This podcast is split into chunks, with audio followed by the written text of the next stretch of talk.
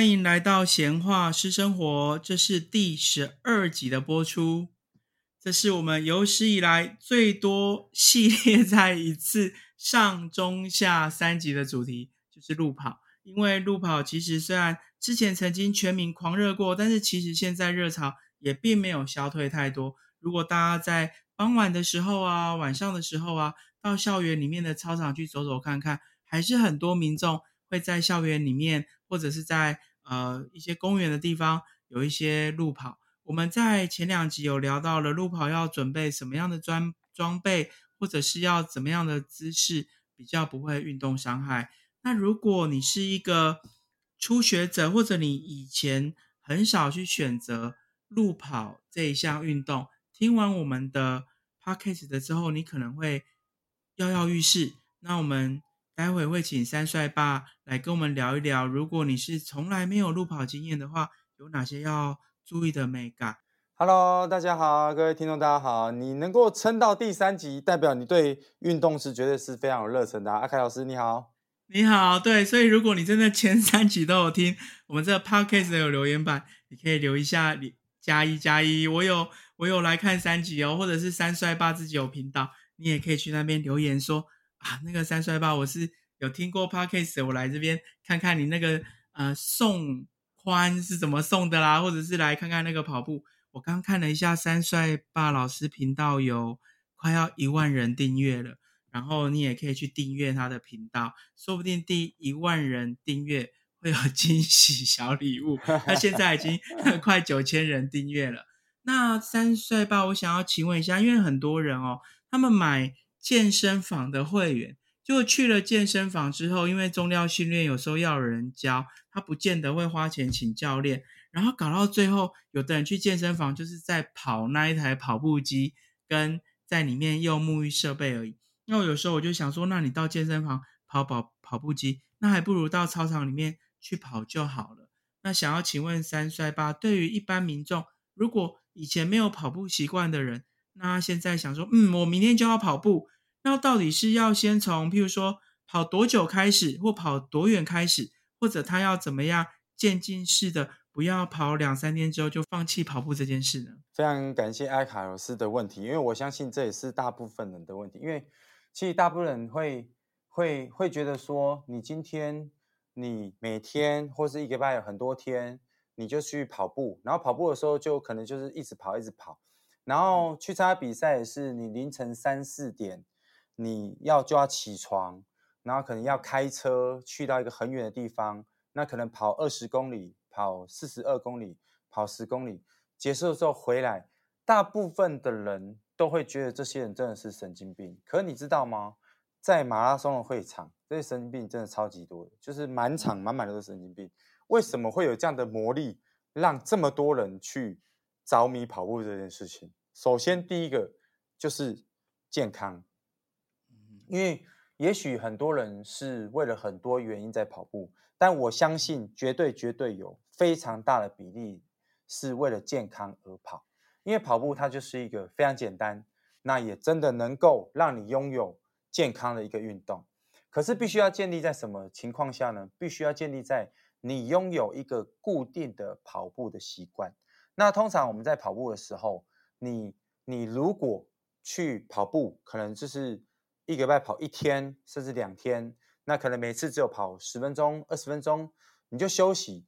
其实对你来讲是没有达到所谓健康的效果。那我这边给的建议说，如果你是为了追求健康的话，你至少要达到以下的程度：第一个，一个礼拜至少三天，然后再来时间的话，至少要三十分钟。我们现在以时间来算比较方便，是因为因为有的人跑快嘛，有的人跑慢嘛。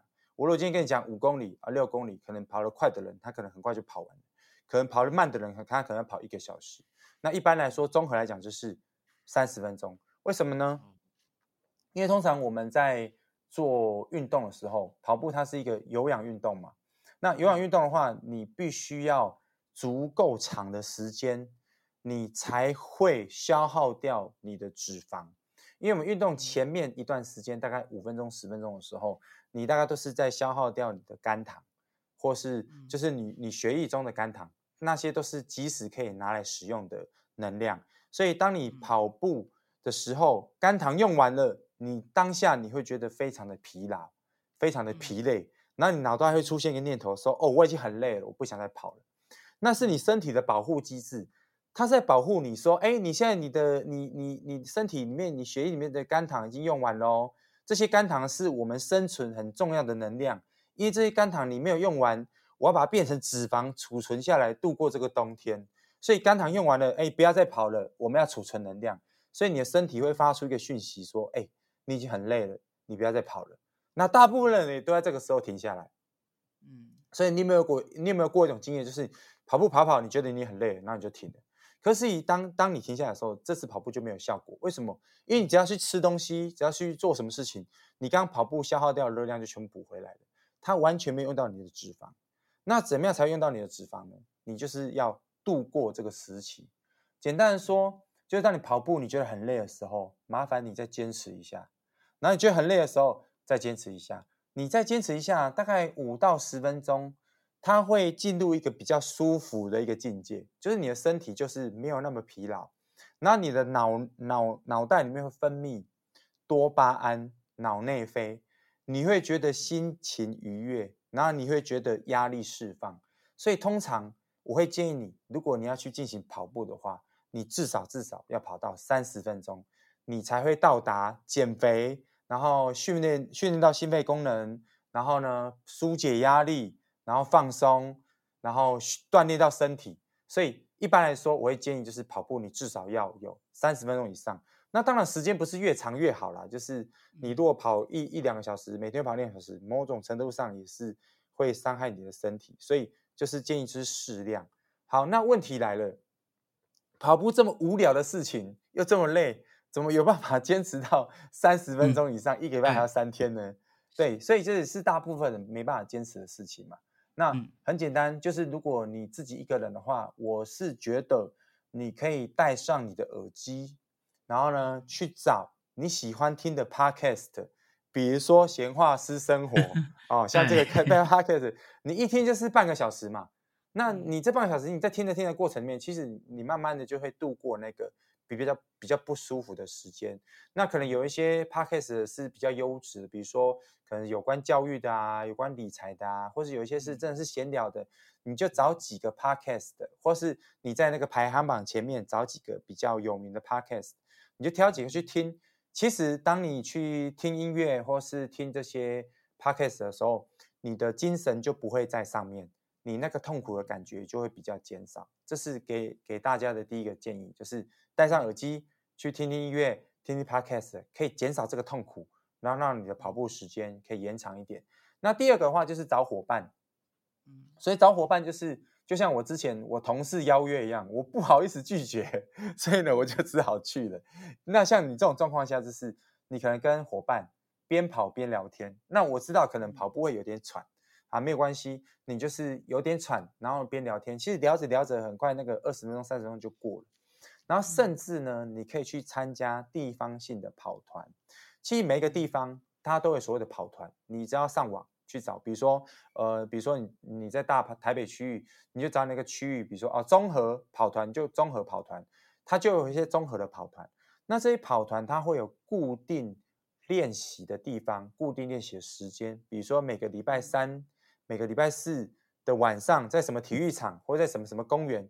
他们都会有一个固定练习的场所，而这些跑团他们也都很欢迎，就是所谓的市民跑者去参加他们跑团。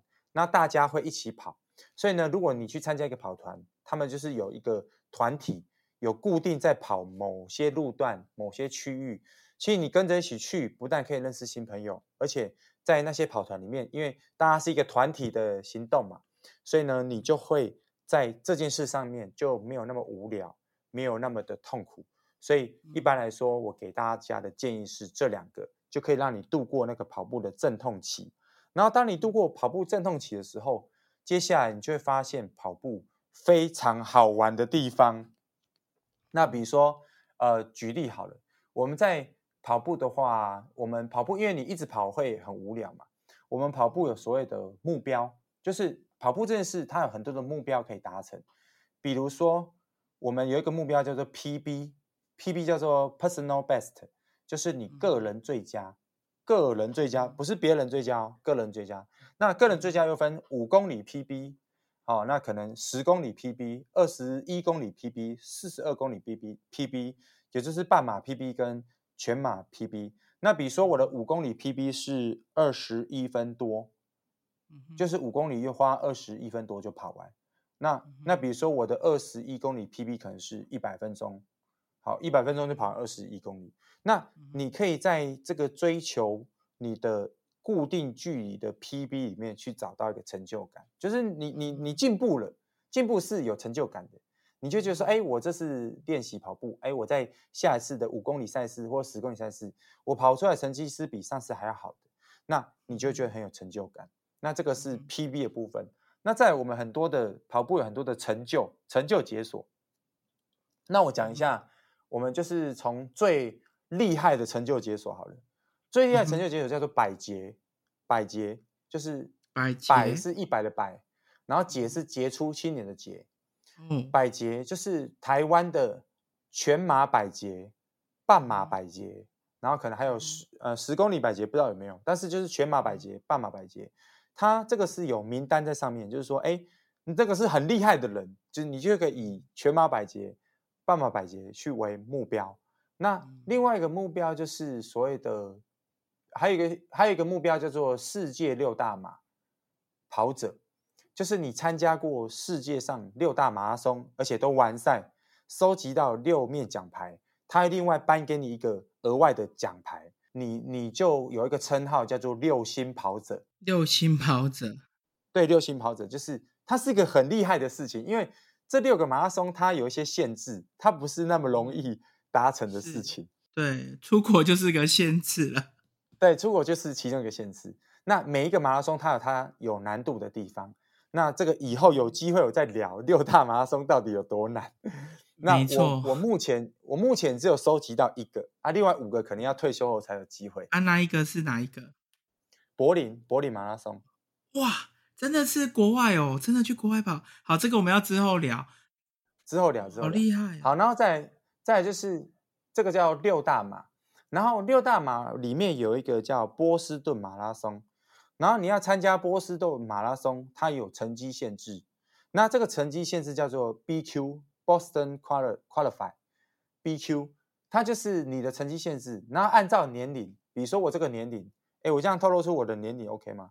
我 我今我今年是四十五岁嘛，所以我四十五岁的 BQ 是全马是三小时二十分，也就是说你的全马必须要跑在三小时二十分内，你才有资格报名。这注意听是报名，对，报名之后他再从这个岁数里面报名的去取。你在这成绩之内，所以有可能你跑在三个小时二十分之内，可能还不会取到你。所以一般比较建议的成绩就是 BQ 是三小时二十分，那你肯定要跑在三小时十五分左右，你才有机会选到你，就是入选啊。它就是有名额限制嘛，就选选选，哎，选到这边好结束。你可能三小时十八分、十九分的，可能你达标了，你报名了，可是你没有被，就是没有被选到，就是可能到你那边名额就满了。所以我们把这个叫 BQ BQ，BQ 是一件很难的事情。对呀，听起来就很难啊。没错，因为每个年纪都有它的标准。对对对，如果你是一位波士顿马拉松完赛的跑者，就是在我们跑步界里面，我们会觉得你是一个很厉害的人，就是你 BQ 了，而且去完赛，对，就成就解锁。所以在六大马里面的波士顿马拉松里面的门槛。它也是一个指标，就叫 BQ。那台北马拉松的指标就是台北马拉松的免抽签门槛，就是说你达到一个成绩，你就不用抽签，然后就可以直接就是用你的成绩去报名，然后直接录取你。我们把这个叫 TQ，就台北 Qualify。TQ 的话就是全马是三个小时三十分，然后半马的话是呃男女生不同了啊，男生的话应该是九十分钟。啊，全马是三小时三十分，就是不能跑太慢了。对对对对对对，你就是要一定的成绩。所以，比如说 TQ 也是一个指标嘛。所以，哎，我今年有达到 TQ 了，所以我今年的台北马拉松我就可以不用跟人家抽签。那他这个达标的意思是说，你参加有国际认证的赛事的成绩达标，比如说我参加明年的万金石，那万金石是一个有有国际认证的赛事嘛，我这个成绩呢，我达到 TQ 或是 BQ，我就可以拿这个成绩去申请台北马免抽的，或是波士顿马拉松的参赛名额。所以我就是拿这个国际赛事。那我们台湾国际赛事有一些啊，比如说像台北马、啊扎达马、高雄马、万金石马拉松啊，它有一些马拉松就是它有国际认证的那些比赛就可以，它成绩就可以。所以我们在跑步界里面，我们就会以追求这些成就为目标，然后再往下一点的话，就是会有所谓的阶段性目标，比如说半程马拉松，半程马拉松破百，破百意思说。半程马拉松破百的成就，你有没有达到？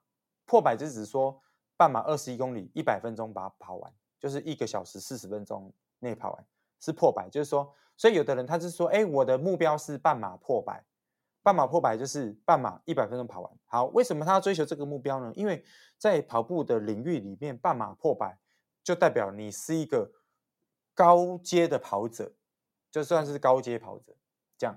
所以它就是一个认证，就是哎，我半马可以跑进一百分钟，那我算是很厉害的人。这样，那比如说比较中阶的认证就是半马破二，破二的意思是说两小时内跑完。两小时一百分钟就一百二十分钟，对，一百二十分钟。那这是属于中阶跑者，就是说如果你半马可以两小时内跑完，那其实你就算是一个中阶的跑者。那其实是大部分的人的目标，就是说我们在跑步的时候，其实它是一个。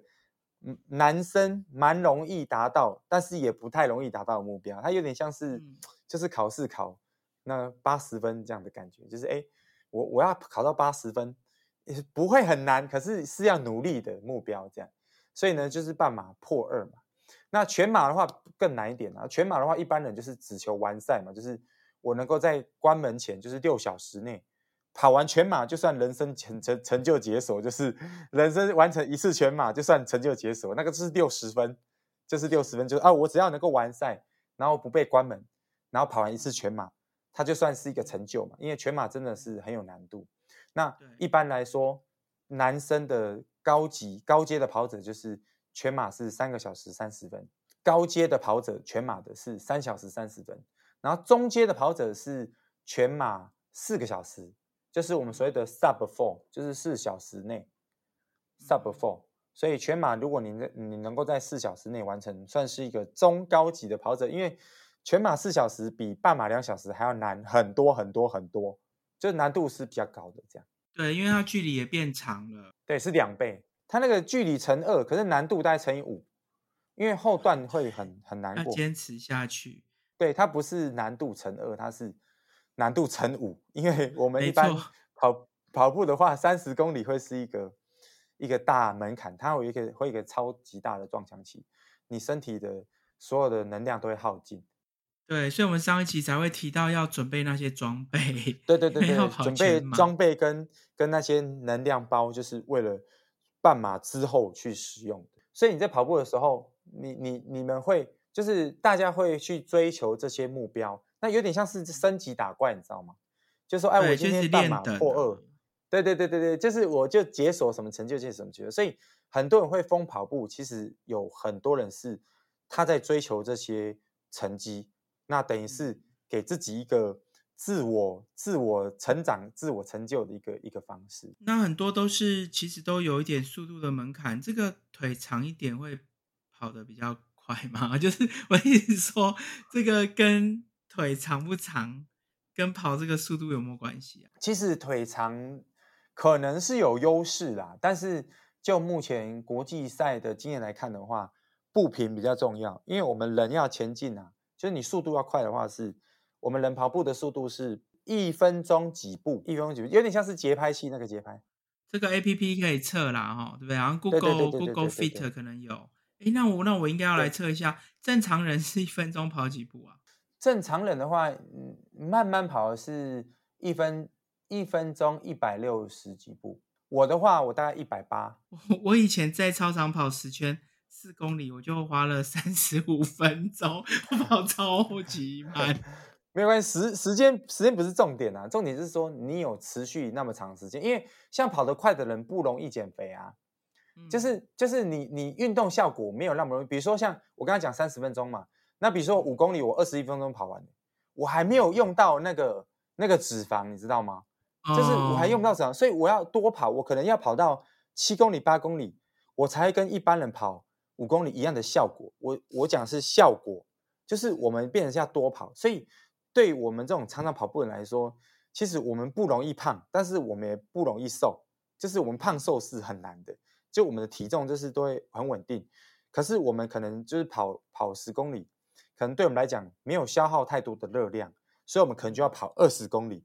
所以对我们来说，我们也是很痛苦，就是说我每次都要跑很远很远，才能够有一定的运动效果，这样子就没办法只有跑五公里而已。对，那刚刚提到那些好多赛事的成就解锁啊，如果听众们觉得说。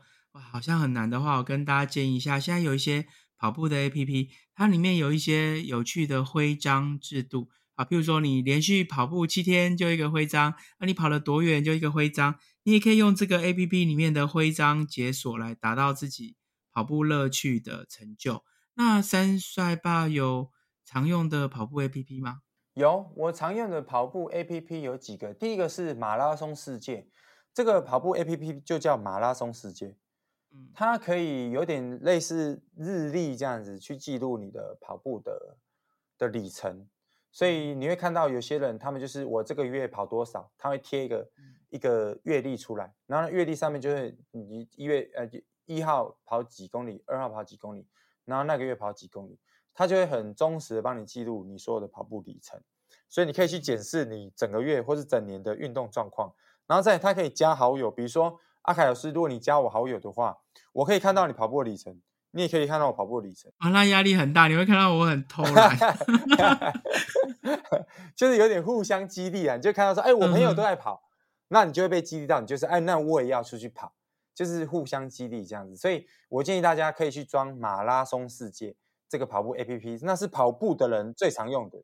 有没有好友上线啊？没有，没有好友上线。你搜得到，就是你哎，脸书好友自动就会加。那比如说要搜寻你是打什么 ID 呢？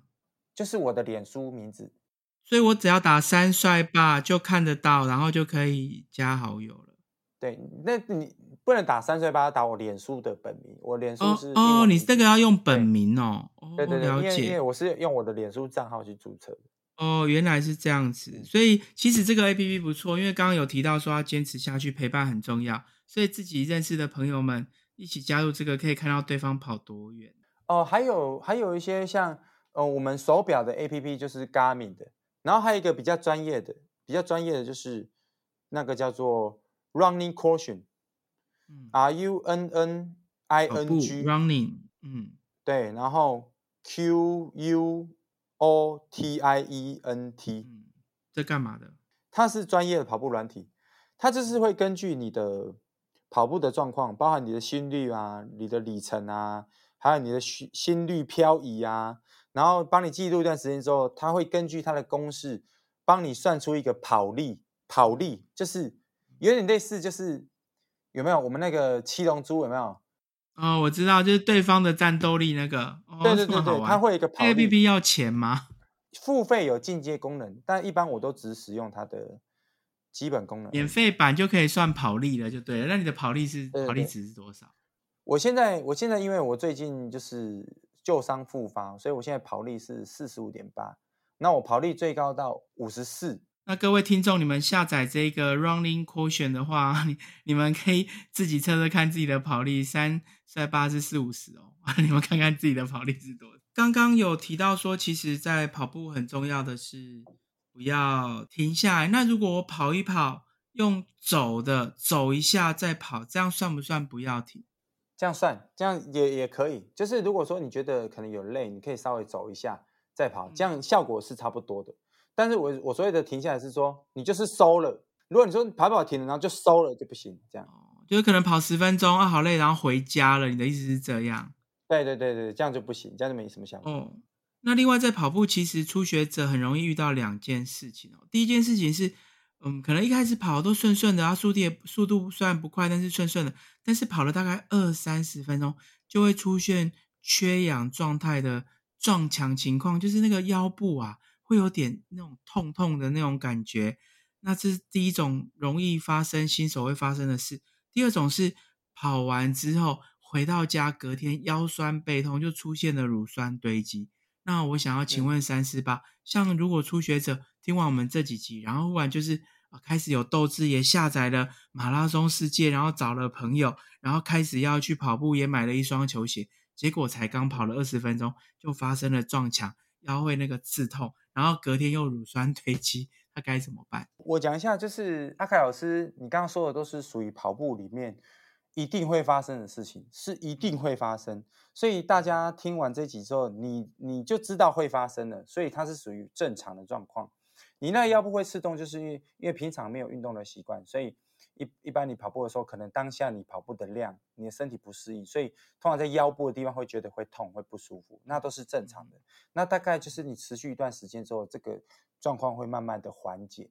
然后再来，你说隔天乳酸堆积。乳酸堆积的话，一般来说也是属于正常现象，是因为你的肌肉受到了刺激，所以呢，一般我们肌肉受到刺激的话，它不管是乳酸堆积还是酸痛，理论上来说，就是你的身体正在做一个破坏，然后跟修复的过程。那这个破坏跟修复的过程，简单讲就是长肌肉，就是会让你的身体的肌肉变多，然后身体的素质变好。所以那是好的事。对，那是好的事情。就是说，你身体有酸痛是好事。如果是刺痛或是那种受伤的痛，那是不一样的痛。但你身体，比如说哦，我酸痛，跑步脚酸啊，什么小腿酸啊，大腿酸啊，那都是很正常。就是你的身体正在做一个超负荷、超补偿的动作。所以，当你的身体有酸痛的时候，我觉得你就拉拉筋嘛，然后洗洗热水澡。那我我觉得就可以得到一定的缓解。那也注意，就是我们每次跑步完，你可能要稍微做一下伸展的动作，对，收操超重要哦。我们要怎么收操啊？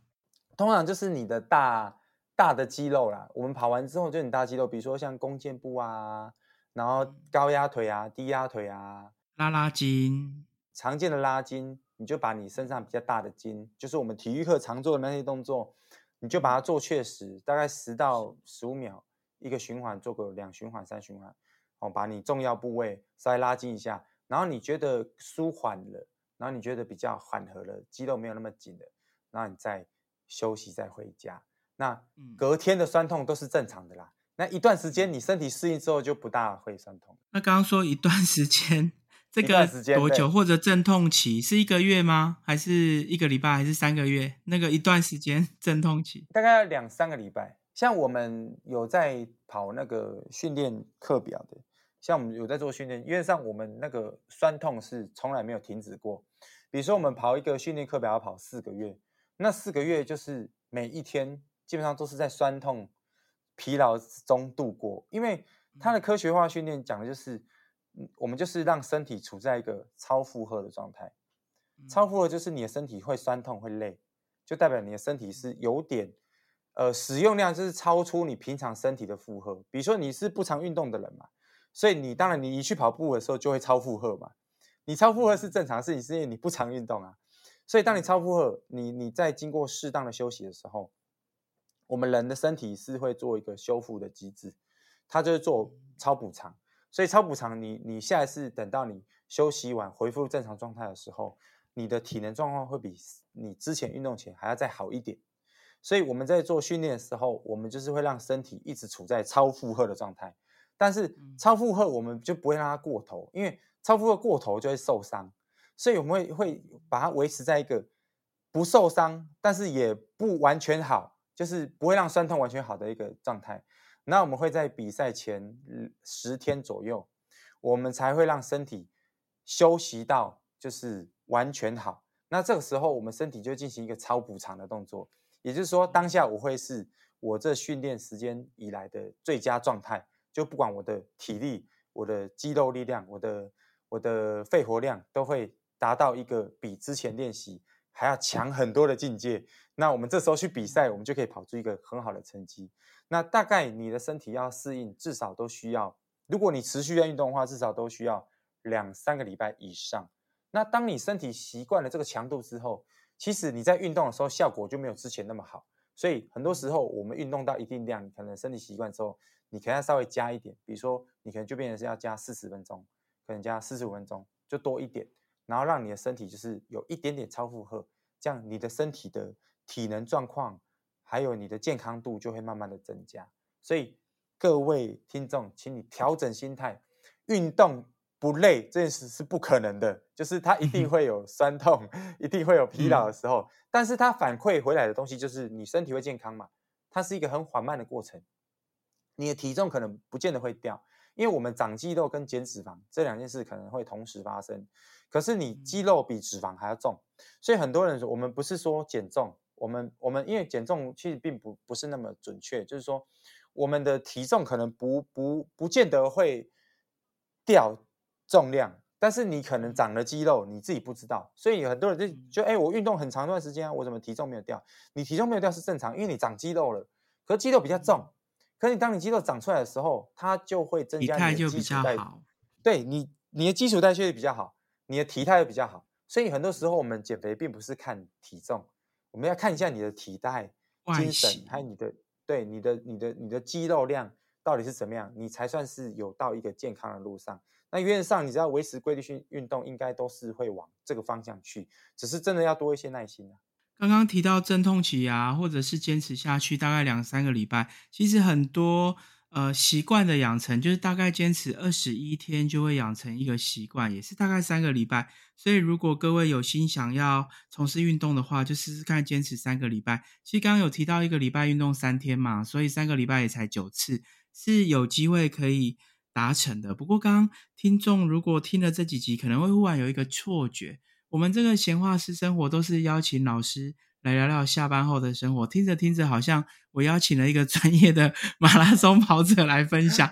最后想要问 三帅爸，其实他的正职我们也都是教师的身份。那刚刚讲这么多，比如说你在超负荷期，难道隔天上班不会全身很累酸痛吗？还是你这些都是挑寒暑假，或者是说你怎么兼顾平常的上班跟你这些的训练生活呢？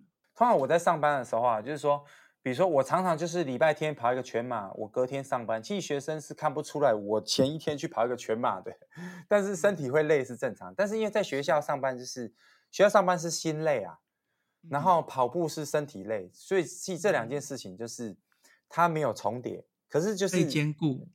对，就是就是礼拜一上班就是心累，身体也累这样子，所以当然是因为异常的疲累。但是就上班就是还好，就是因为。他不需要做非常大量的体能嘛，我们就是上课嘛，那可能处理一些学生的事务，所以其实上班还好，因为我们都是有经过训练，所以虽然累，但是我们都是在一个可以 balance 的状态。那像我们练习的话，我跑步的时间大部分不是早上就是晚上，比如说像我们这一集 podcast 结束之后，我就要去跑步嘛，那我今天的课表就是跑二十一公里，那我可能就是。可能就是晚上九点半、十点去跑。那这个是为什么这个时间去跑？是因为小孩子差不多上床睡觉了，所以小孩上床睡觉之后，那就是我的运动时间嘛。因为我没有那么早睡，我大概都是十一二点才睡，所以我晚上会去跑。那如果晚上没有去跑的话，我就是一大早，可能就是早上四点多、五点起来去跑。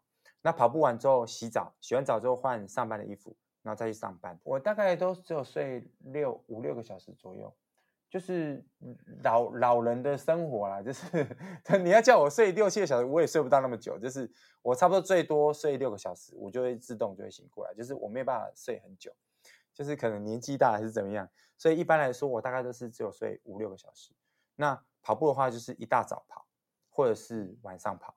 那这两个不会重不会重叠啦，不会说我今天晚上跑完，比不会说我今天晚上跑完 隔天早上也是四点多起来跑，没有啊，就是。没有，不会，不会接着，就是说，比如说我今天晚上跑，我明天早上就不会跑啊。比如说我早上跑，晚上就不会跑，就是会会拆开。那六日的话也是，就是一大早跟晚上。了解，好啊。那我们最后一集其实呃超时蛮多，但事实上还有很多可以聊，尤其是刚刚啊聊着聊着，前几集还提到说，竟然还有柏林的路跑，这个其实也是超有趣的。不过。呃，再聊下去，可能我这个 podcast 的会变成跑步的专业频道。那最最后提醒听众朋友们，就是如果你真的想要开始跑步，记得跑步前的热身很重要，这样比较不会抽筋。跑步要跑三十个分三十分钟以上。跑完记得要有一个三五分钟的拉筋收操，这样你就会比较减少乳酸堆积的不适感。然后慢慢的一个礼拜三天，坚持三个礼拜，说不定之后你就会有一个很完美的体态。如果再搭配我们前几期所聊的健康饮食，就第五集有一个健康饮食，说不定这样两相搭配起来，哦哇，整个那个身材就变超好的。那不要去拘泥说体重那个数字，因为有时候肌肉量比较多，体重比较重，但是它会帮助你无时无刻都在消耗热量。那我们非常感谢三四八一次跟我们录了上中下三集。那如果各位真的呃听完我们这一集呃这几集的播出，甚至你是哎隔了一阵子之后才听到的，那你也欢迎到我们这个节目说明会有三帅爸的。频道的连接，然后你就可以到三帅爸去看看那些跑步的影片。那非常感谢三帅爸，好，大家记得赶快穿起跑鞋去跑步哦。大家拜拜，拜拜，下次见。